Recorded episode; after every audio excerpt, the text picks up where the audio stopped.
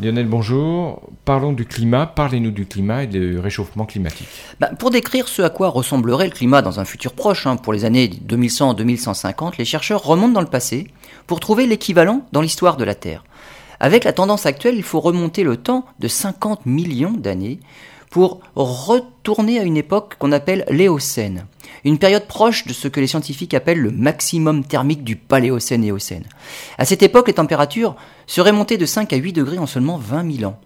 Et à ce moment-là, le Groenland n'avait pas de glace, il était le pays verdoyant que son nom suggère.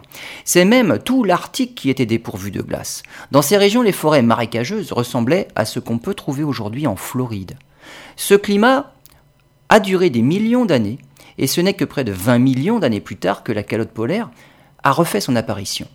Dans les conditions actuelles, le climat est donc parti pour ressembler à celui de l'Éocène, et déjà, même vers 2100, sans qu'on soit assuré qu'il s'y stabilise. Dans certains modèles, de nouveaux climats apparaîtront sur près de 9% de la, planète. Des, climats qui n'ont eu aucun précédent géologique connu, car la montée des températures se fait bien plus rapidement que ce qu'a connu la Terre par le passé.